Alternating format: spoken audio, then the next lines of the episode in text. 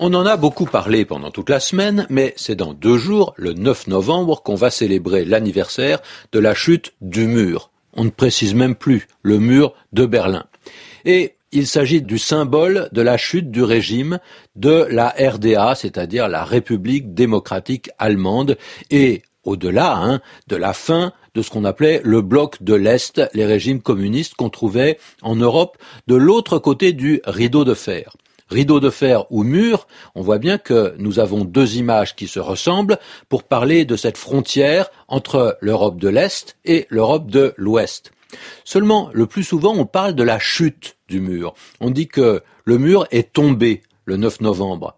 C'est une image, hein, parce que même si de très nombreux Allemands sont passés d'un côté à l'autre ce jour-là, même si le mur n'a plus été un rempart, eh bien ce n'est pas à ce moment précis qu'il est tombé. D'ailleurs, il n'est pas vraiment tombé, en tout cas pas d'un coup, mais dans les jours qui ont suivi, il a été démoli par des milliers d'inconnus. En tout cas, l'image de la chute d'un mur qui tombe, c'est celle de tout un système qui s'est effondré, comme on l'a dit. C'est l'image d'un pouvoir qui avait l'air très fort et pourtant qui, tout d'un coup, presque d'un seul coup, comme un jeu de cartes, tombe en miettes. C'est aussi une expression qu'on a entendue.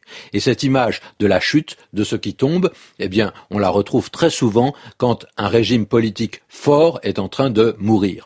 On parle de la chute du nazisme aussi bien que de la chute de l'Empire romain.